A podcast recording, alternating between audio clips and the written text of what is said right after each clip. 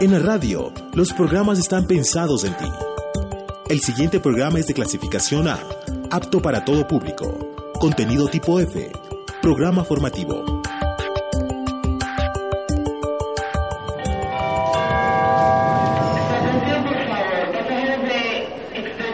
Un mundo sin fronteras, sin visas, Sin diferencias. un mundo donde solo se necesita un pasaporte universal.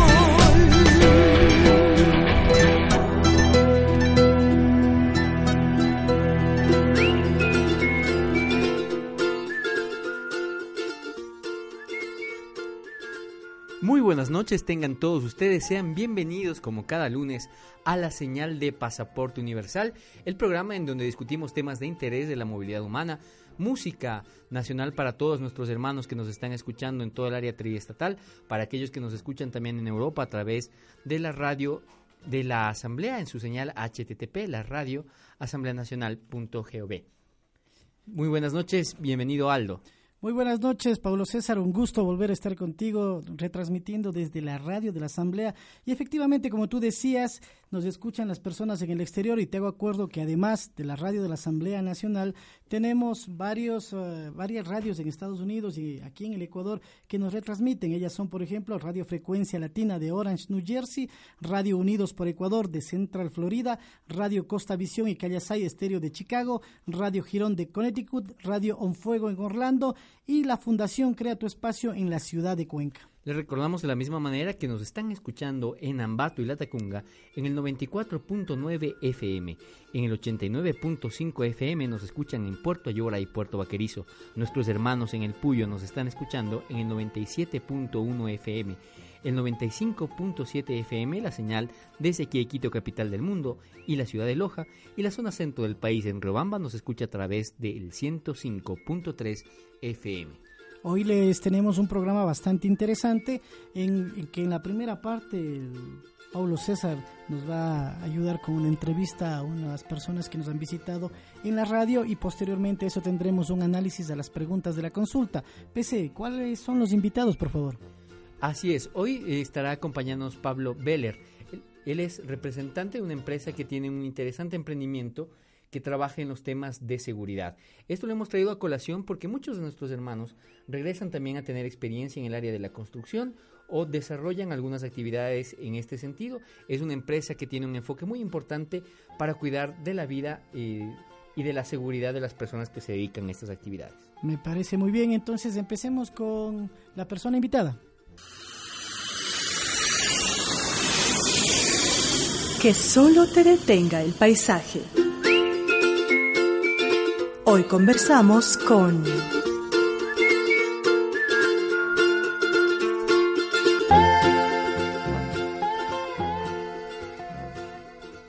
Damos la bienvenida a este espacio a Pablo Veller.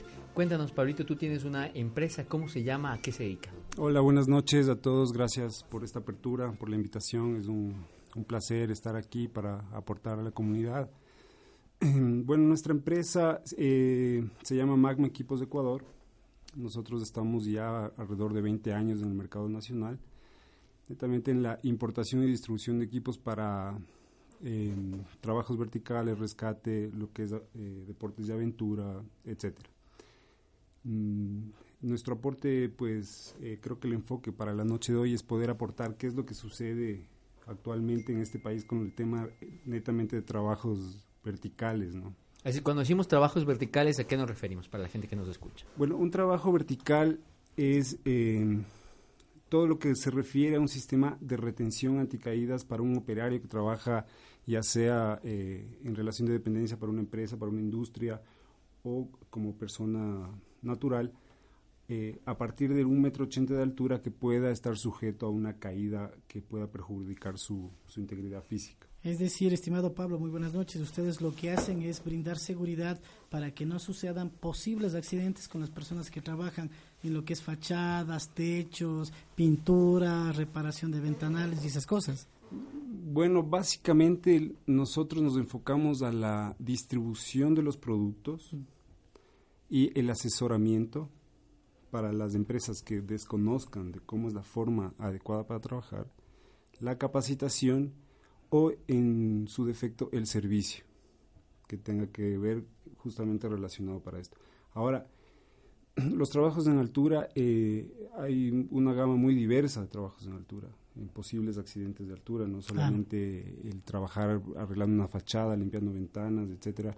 Dentro de las industrias hay muchos eh, sistemas de trabajos en altura donde eh, es en relación a la actividad que hacen los operarios. Entonces, es un poco más, eh, más minucioso, es un poco más integral, digamos, y hay bastante, hay bastantes accidentes fatales a nivel mundial.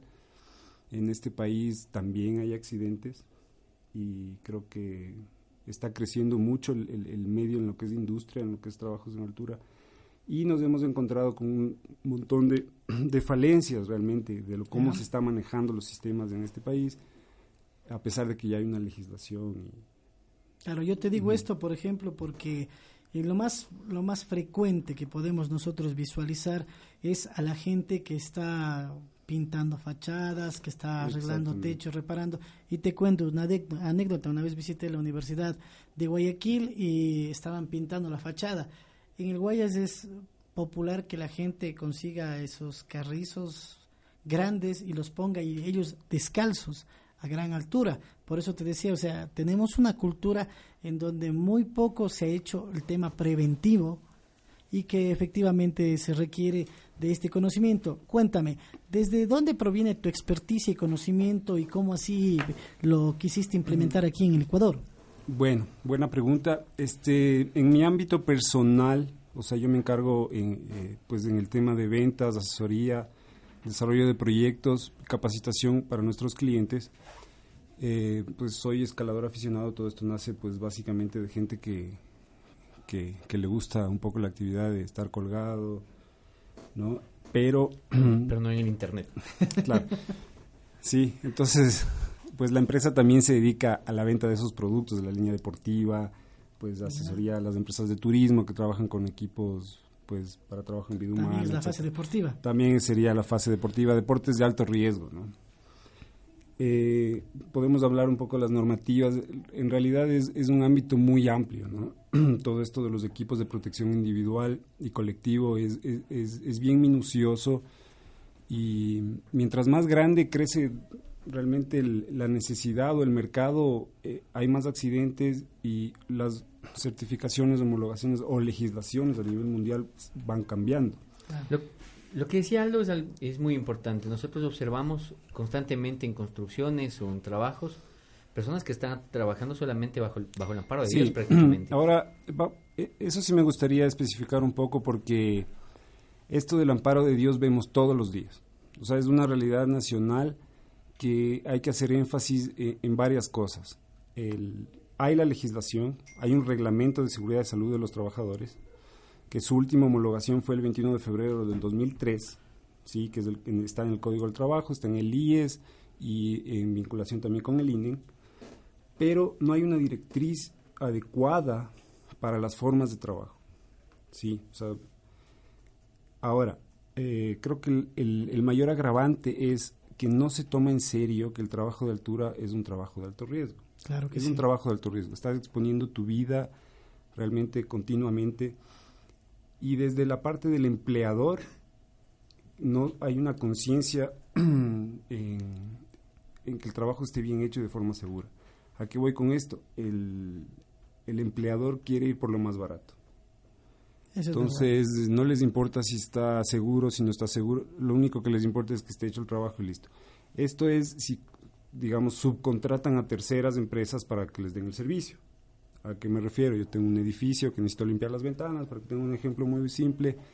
Subcontrato una empresa que me da el servicio, no me importa si lo están haciendo de una forma segura, no, si su equipo está homologado o no está homologado, está en buen estado, los operarios tienen capacitación técnica certificada que los avale para el trabajo. No me importa, lo único que me importa es cuál es más barato, si pueden hacer el trabajo y listo. Ahora eh, habría que hacer una evaluación de cuántos accidentes fatales hay gracias a eso. Y la otra parte sería las empresas que dentro de su sistema de trabajo necesitan tener eh, protegido a sus empleados. O sea, la ley les, les exige, ¿no? Las empresas tratan de implementar de una forma completa, integral, pero hay una falencia grande que, como repito, eh, no hay una directriz adecuada. ¿Qué es una directriz?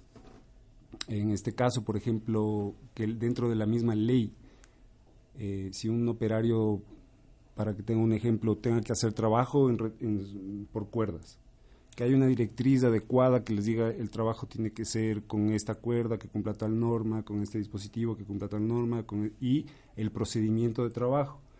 Otra falencia es que no hay una directriz en lo que son las capacitaciones técnicas. Les exigen que tengan un, certificado, pero no se exige el qué pensum debe cumplir ese certificado. Entonces es un trabajo de alto riesgo. Creo que el país está en auge en este campo de trabajo y sería es el momento oportuno para poder hacer la rectificación. Yo creo, Pablo, que ahorita que está la Asamblea Nacional aprovechando la reforma al Código de Trabajo, eh, trabajar en observaciones e implementar estos espacios, porque si bien es cierto, tú al inicio mencionabas que existen normativa que se está homologando. Yo entiendo que esa normativa pueden ser reglamentos, pueden ser acuerdos, pueden ser convenios, pero no han llegado a enfocar la obligatoriedad que la ley determina, porque te recuerdo una situación. Muchas veces cuando tú dices los costos reducidos o el menor costo, sí, efectivamente, cuando tú obligas, por ejemplo, a que una empresa implemente estos sistemas, esta empresa buscará personas que a menor costo por lo menos traten de transfigurar esa prestación de servicios o esa protección.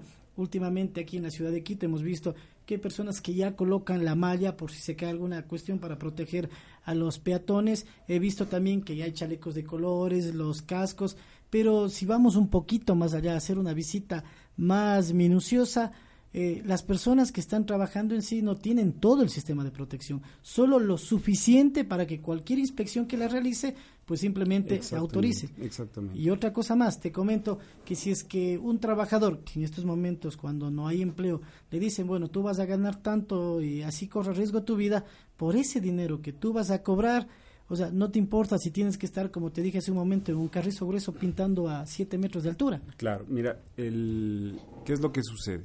Yo tengo una empresa privada, por ejemplo, coloco banners, ¿ok? En, de estos gigantes que hay en las autopistas. Tengo mis empleados afiliados al IET, etcétera, etcétera. Y la ley me dice que tengo que darles el, los EPIs adecuados para el trabajo. Compro. Exigen que tengan una capacitación técnica avalada por el CETEC o el CIST. Les dan los cursos.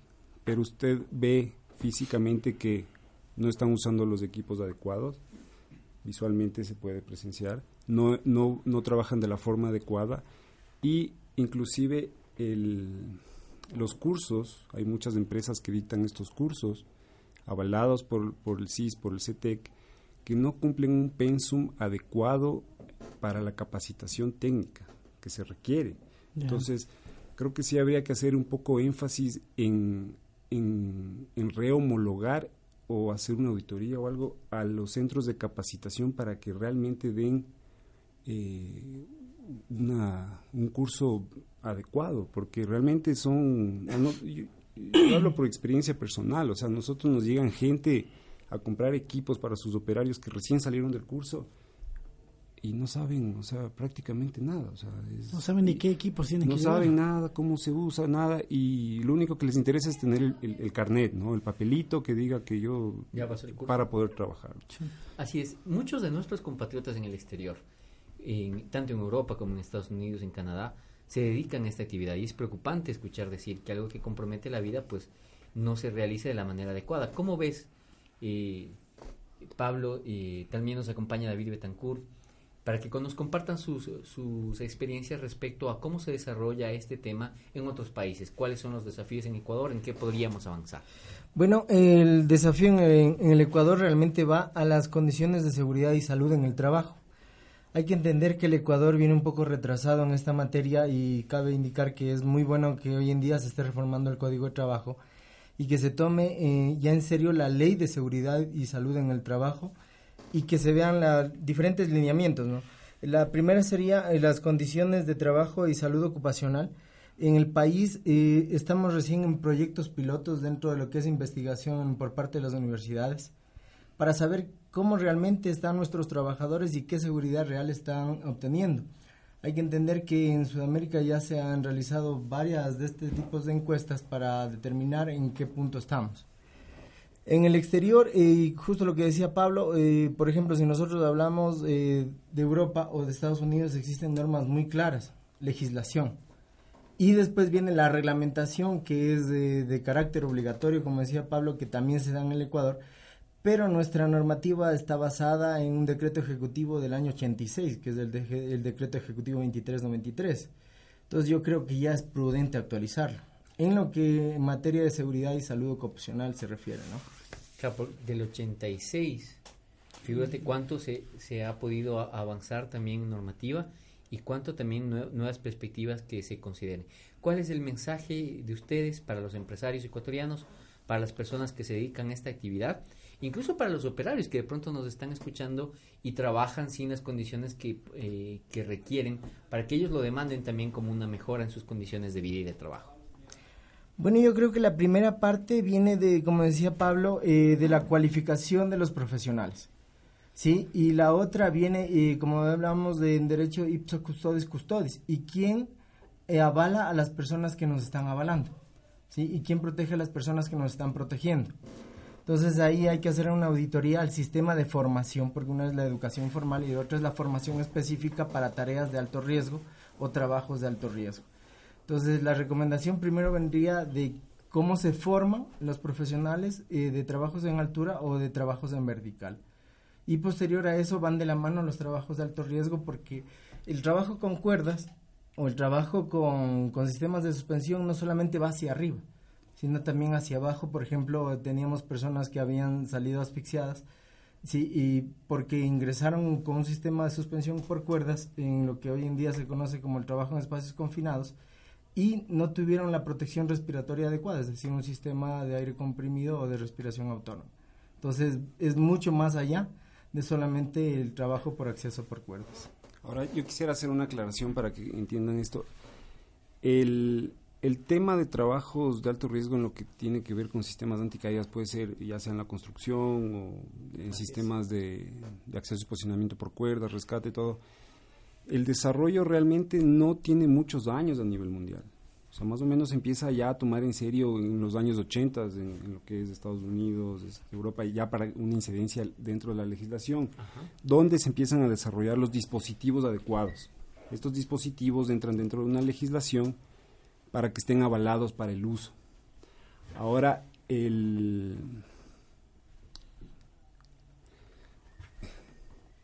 Bueno, realmente yo creo que la recomendación va primero para el trabajador, ¿no? Que comprenda, como decía Pablo, que es un trabajo de alto riesgo donde el simple hecho de ya estar sobre el metro ochenta, que es la norma para trabajos en altura, ya está exponiendo su vida por el hecho de tener una caída a distinto nivel.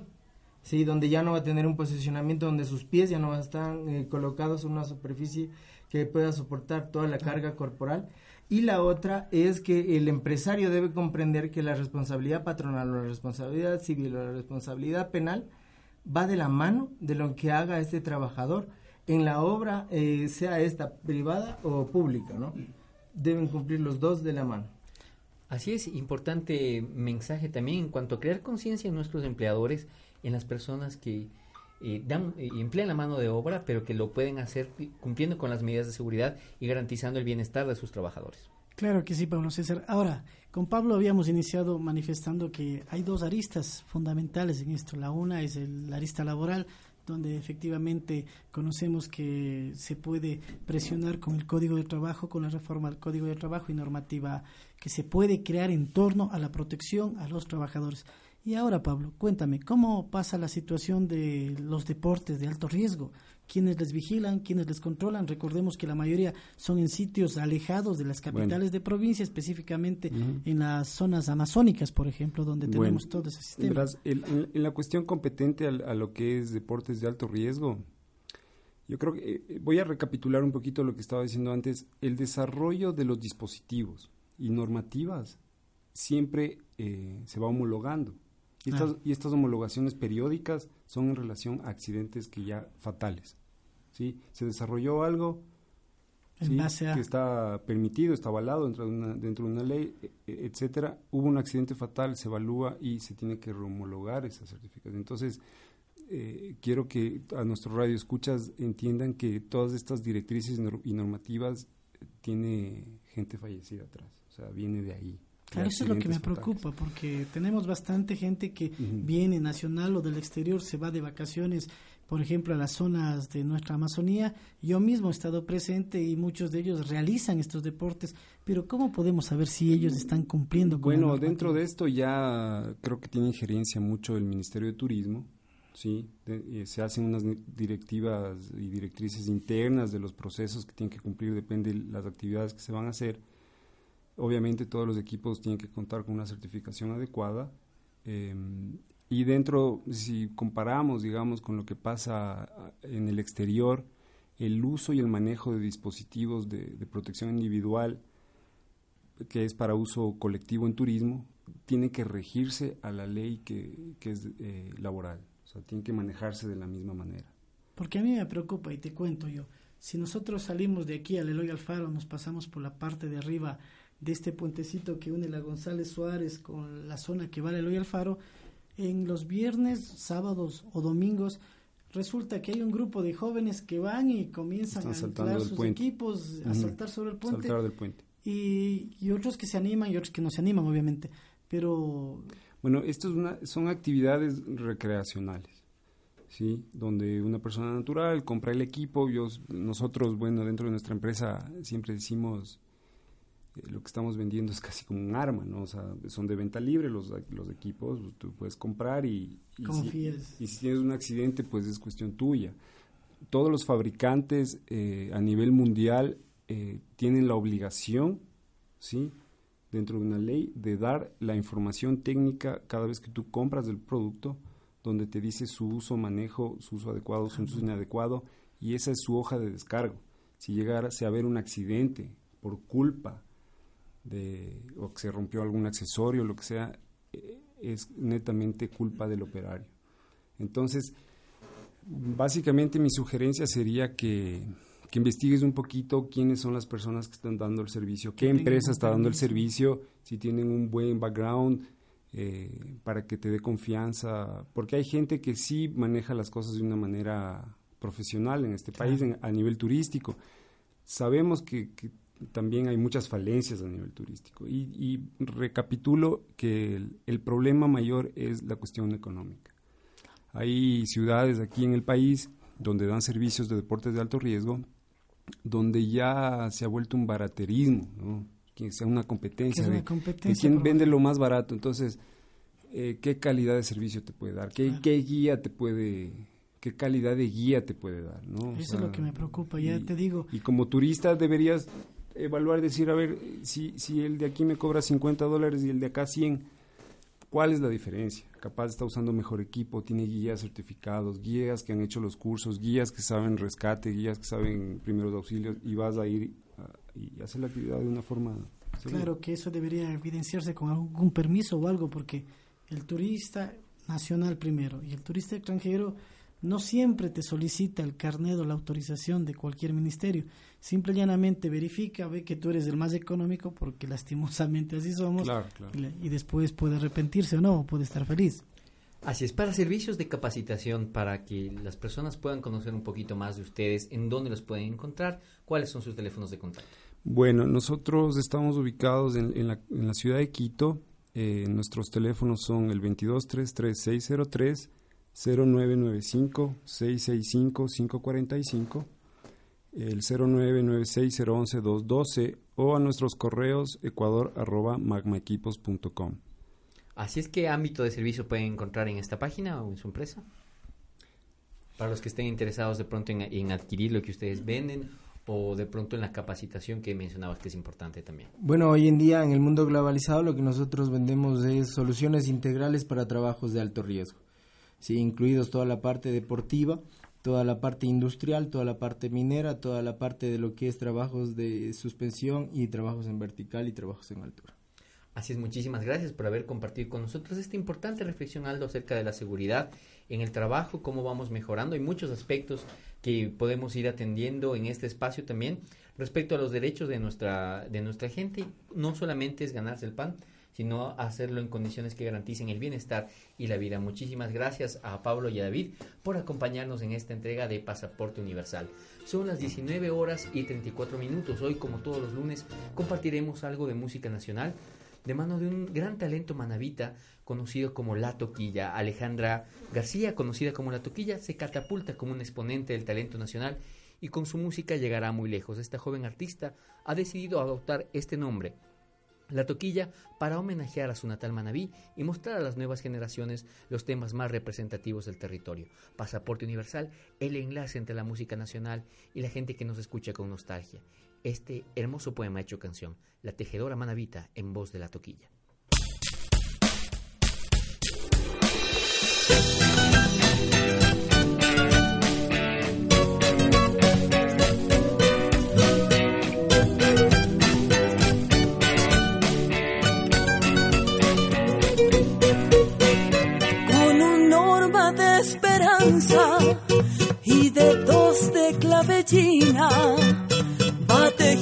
Por su sombrero, la manavita más linda.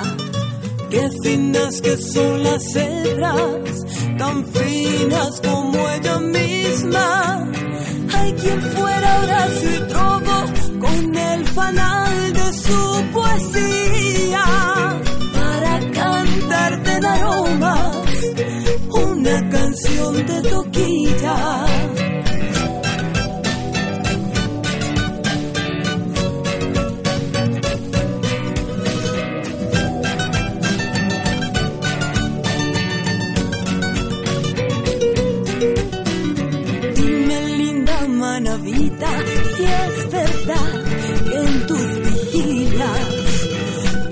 Con aguas delgadas o en diamantes cristalizas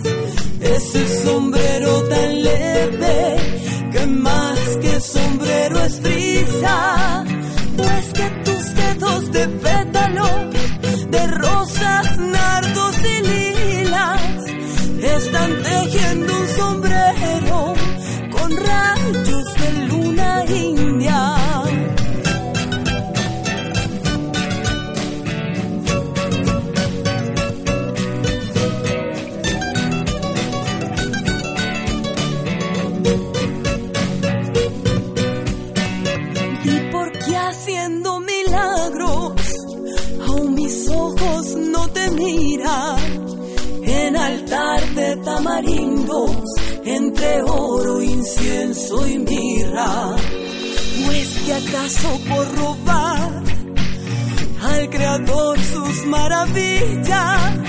Con que tejió las estrellas de los altares, te quitan y te encarcelan celosos tras rejas de Eucaristía.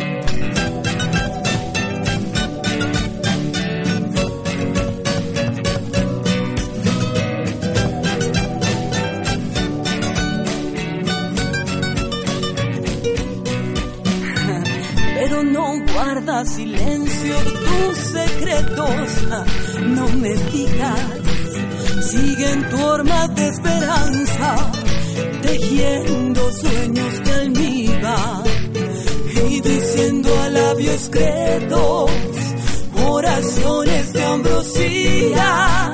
Teje, teje, tejedora de dedos de clavellina. Teje, tejedora y une mis versos a tu toquilla. Somos ciudadanos del mundo. Pasaporte Universal. 38 minutos. Muchísimas gracias por estar junto a nosotros en la señal de Pasaporte Universal desde la capital del mundo, enlazando a nuestros hermanos ecuatorianos por un mundo sin fronteras. Te cuento una novedad, PC. Sabes que nos acaban de mandar mensajes y aparentemente tenemos problemas con nuestro Facebook Live. Tendremos que tratar de arreglarlo y por esta vez dispénsenos. La próxima trataremos de arreglarlo prontamente. Así es, muchísimas gracias a la gente que siempre nos sigue a través de la señal del perfil del asambleísta Jimena Peña. Les recordamos que puede también escucharnos en la página web de la radio de la Asamblea Nacional, la radio.asambleanacional.gov.es en señal abierta para que nos escuchen alrededor del mundo. Aldo, un pedido importante de nuestra comunidad ha sido conocer acerca de cuáles son los temas que se van a votar este domingo 4 de febrero. Les recordamos a, a, todos los que nos están escuchando también que es importante, y aquí cito las palabras del presidente, sea cual sea el resultado de la consulta, lo importante es el pronunciamiento de la, de la voluntad popular, muchísimo más aún en nuestras comunidades en el exterior. Sí, efectivamente, recordemos que la consulta lo que promueve es la participación democrática de todos los ecuatorianos. Las siete preguntas van encaminadas a que sea el pueblo quien consulte y decida sobre temas que el señor presidente ha considerado que son pertinentes y oportunos, que sea la ciudadanía la que determine su futuro. Así es, y a pedido de la audiencia vamos a hacer un recuento breve del contenido de las consultas, dando un poquito a conocer también cuáles son los anexos para, para que nuestra ciudadanía sepa cuáles son las opciones que tiene. La pregunta número uno se refiere a la lucha contra la corrupción y dice así. ¿Está usted de acuerdo con que se enmiende la Constitución de la República del Ecuador para que se sancione a toda persona condenada por actos de corrupción con la inhabilitación para participar en la vida política del país y con la pérdida de sus bienes, según lo dispuesto en el anexo 1? Esta es la pregunta. El cambio constitucional incluiría una modificación al artículo 233 en este sentido. Atento que esta es la parte que está en los anexos y que debemos conocer. El texto quedaría de la siguiente manera. Las personas contra quienes exista sentencia condenatoria ejecutoriada por los delitos de peculado, enriquecimiento ilícito, concusión, cohecho, tráfico de influencias, oferta de realizar tráfico de influencias y testaferrismo, así como lavado de activos, asociación ilícita y delincuencia organizada relacionados con actos de corrupción, estarán impedidos para ser candidatos a cargos de elección popular, para contratar con el Estado, para desempeñar empleos o cargos públicos y perderán sus derechos de participación establecidos en la presente Constitución. La aprobación de la pregunta 1 implicaría también un cambio al Código de la Democracia. En su artículo 96 diría, quienes hayan, hayan, recibido sentencia condenatoria y ejecutoriada por delitos de peculado, enriquecimiento ilícito, concusión, cohecho, tráfico de influencias, oferta de realizar tráfico de influencias y testaferrismo, así como lavado de activos, asociación ilícita y delincuencia organizada relacionada con actos de corrupción, no podrán ser candidatos o candidatas de elección popular. De igual manera, implica una reforma a la LOCEP, por eso vamos desglosando los cambios de cada pregunta que se encuentran en el anexo. El cambio a la LOCEP en el artículo 10 diría de la siguiente manera. Diría prohibición especiales para el desempeño de un puesto, cargo, función o dignidad en el sector público. Las personas contra quienes exista sentencia condenatoria ejecutoriada por delitos de, y ahí viene lo que se introduce si es que la pregunta 1 se resulta ser sí la ganadora peculado, enriquecimiento ilícito, concusión, cohecho, tráfico de influencias, oferta de realizar tráfico de influencias y testaferrismos, así como lavado de activos, asociación ilícita y delincuencia organizada relacionada con actos de corrupción y, en general, quienes hayan sido sentenciados por defraudaciones a las instituciones del Estado están prohibidos para el desempeño bajo cualquier modalidad de un puesto, cargo o función o dignidad pública. Es el cambio que se realizaría en la LOCEP.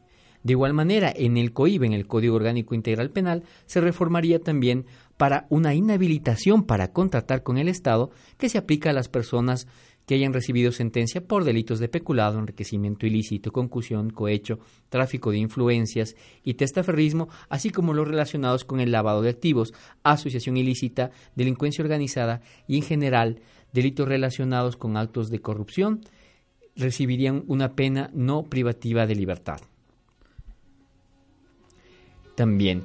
El, la, la, siguiente pregunta es la pregunta número dos, relativa a la relación indefinida. Pero yo quiero dejar en claro que la primera pregunta lo que te hace es efectivamente detonar varios campos específicos donde estas personas quedarían vedadas. Por ejemplo, la Ley Orgánica del Servicio Público, el Código de la Democracia para que no participen electoralmente y el Código Orgánico Integral Penal que los llegaría a sancionar determinadamente y definitivamente. Así es, en el artículo 77 se establece también quienes estén relacionados con actos de corrupción responderán con sus bienes hasta el monto del reparación integral del Estado y la sociedad. De igual manera, se incluye una reforma para que en caso de que se determine la responsabilidad de una persona jurídica con eh, los delitos de cohecho, por ejemplo, sea sancionada con su disolución y liquidación y el pago de una multa de 500 a 1000 salarios básicos unificados del trabajador en general.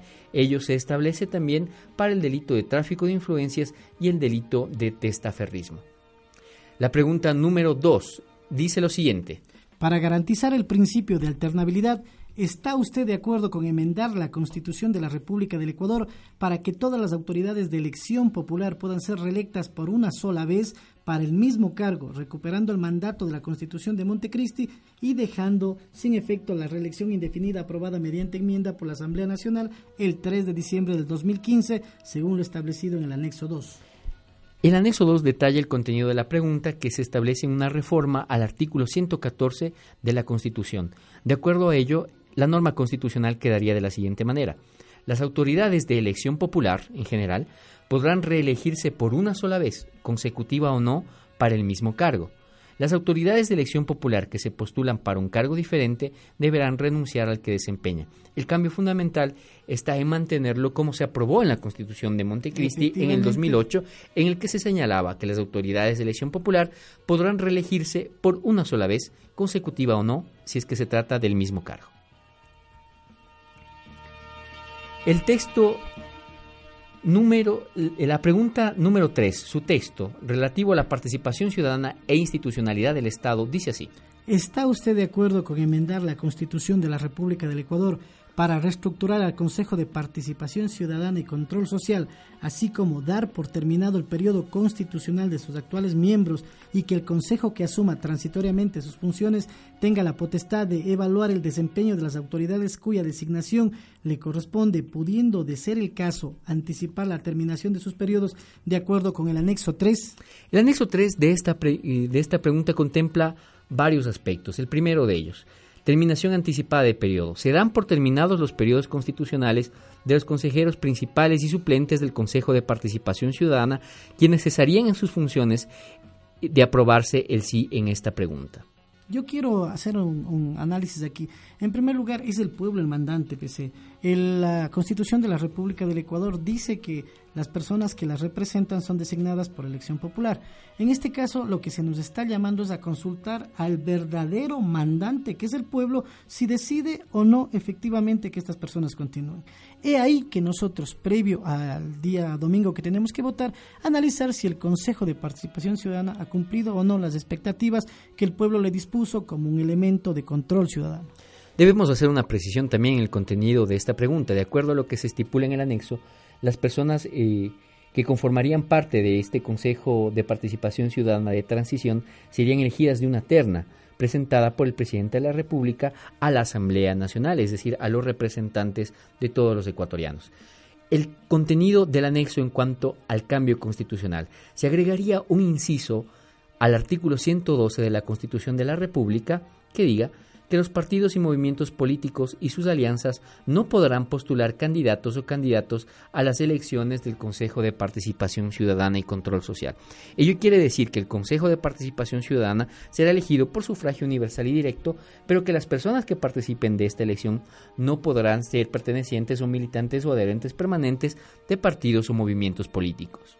Es decir, estarán ya muchas personas renunciando pues lo que, lo que esperaríamos más bien es que se fortalezca el papel de la de participación ciudadana, no podrían serlo si es que fueron militantes o adherentes permanentes en los últimos cinco años. ¿no? Ah, perfecto, entonces no cabe. Porque el anexo te establece de esta manera, estamos haciendo un, análisis del contenido para que nuestras personas, nuestros compatriotas, mejor dicho, migrantes, puedan conocer acerca de las preguntas.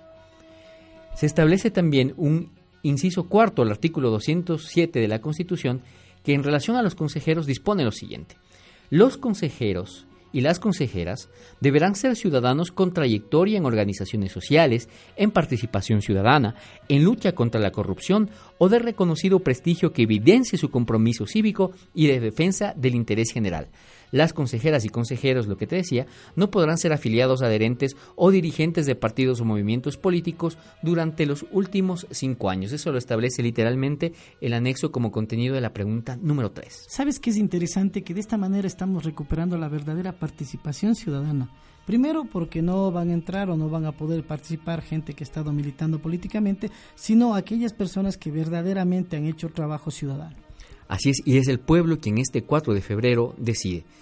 Son las 19 horas con 49 minutos en Pasaporte Universal. Nos encontramos haciendo un análisis para nuestra comunidad migrante en el área triestatal, Nueva York, New Jersey, Connecticut, al igual que todos, los, todos nuestros compatriotas quienes nos escuchan también en Europa y en todo el mundo.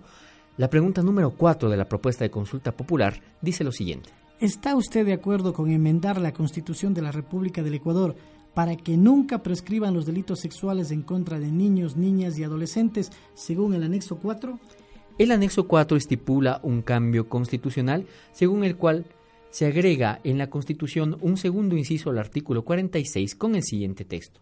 Protección y atención contra todo tipo de violencia, maltrato, explotación sexual o de cualquier índole o contra negligencia que provoque tales situaciones.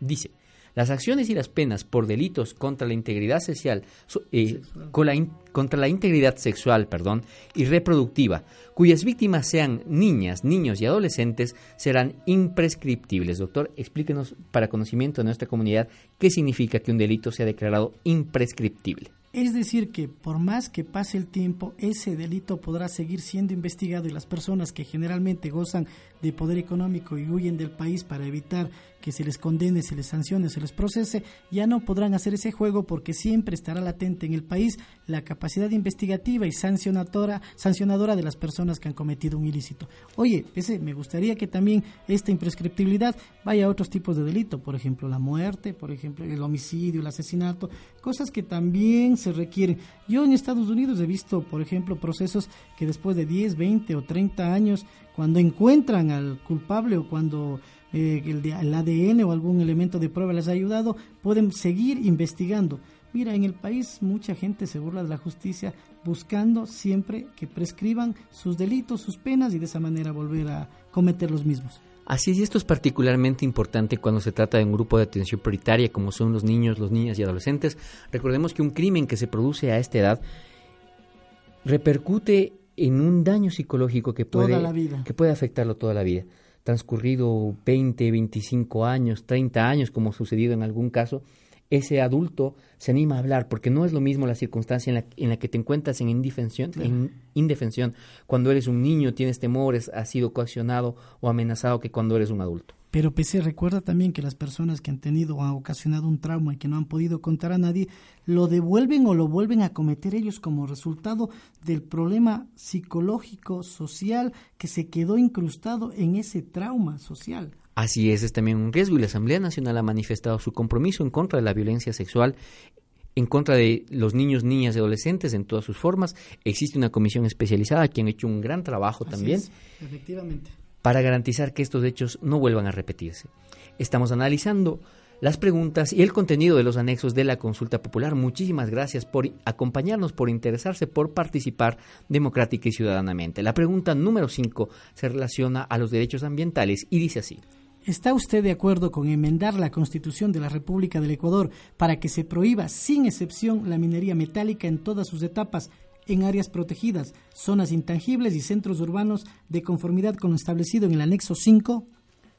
El anexo 5 agrega un segundo inciso al artículo 407 de la Constitución que dice así, se prohíbe todo tipo de minería metálica en cualquiera de sus fases en áreas protegidas, centros urbanos y zonas intangibles.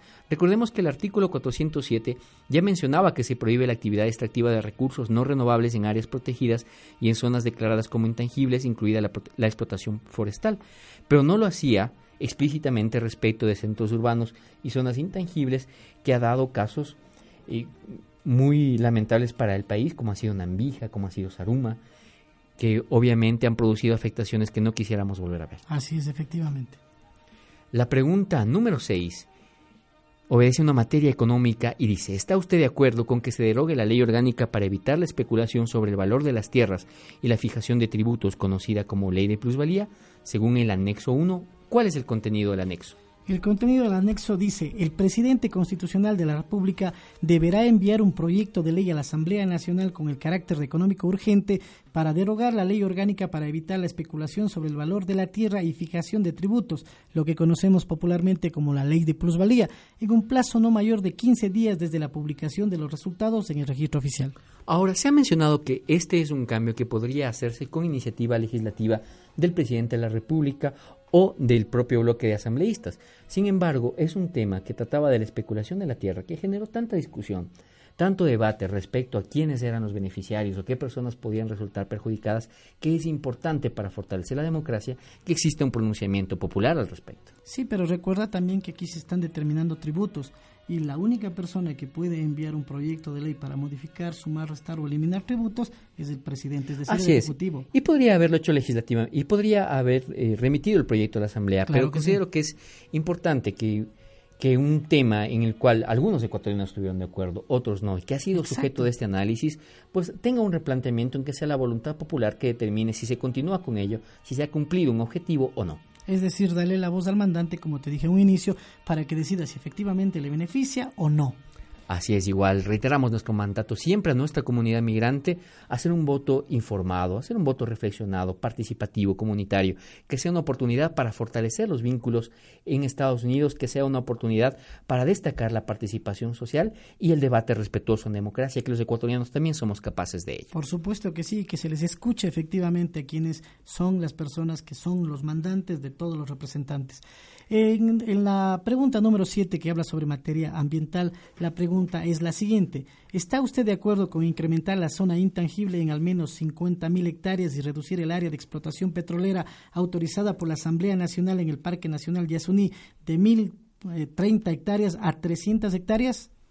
Así es, este es el planteamiento, es directo, no contiene anexos, si es que usted comparte con esta idea de estar de acuerdo en incrementar una zona intangible en al menos 50.000 hectáreas y reducir la actual área de explotación petrolera que la Asamblea Nacional autorizó en el 2013 en el Parque Nacional Yasuní. Pronúnciese, acuda a las urnas. Sí, yo creo que hemos informado un poco en el sentido de que todos podamos tener acceso a la información de cada una de las preguntas. Ustedes, estimado pueblo, tiene efectivamente el derecho a elegir cuál es la opción. Lo que sí decimos, no se calle, no deje que otros decidan. Usted acuda este domingo 4 de febrero a la urna y apóyenos para un cambio estructural en el país y decidir preguntas puntuales que efectivamente requerimos para poder saber cuál es la dirección del pueblo o la opción que el pueblo escoge como mejor elemento para su país. Así es, ya nuestra comunidad migrante hacer un llamado muy especial. Cuando el voto es facultativo, yo pienso algo que tiene un significado trascendental.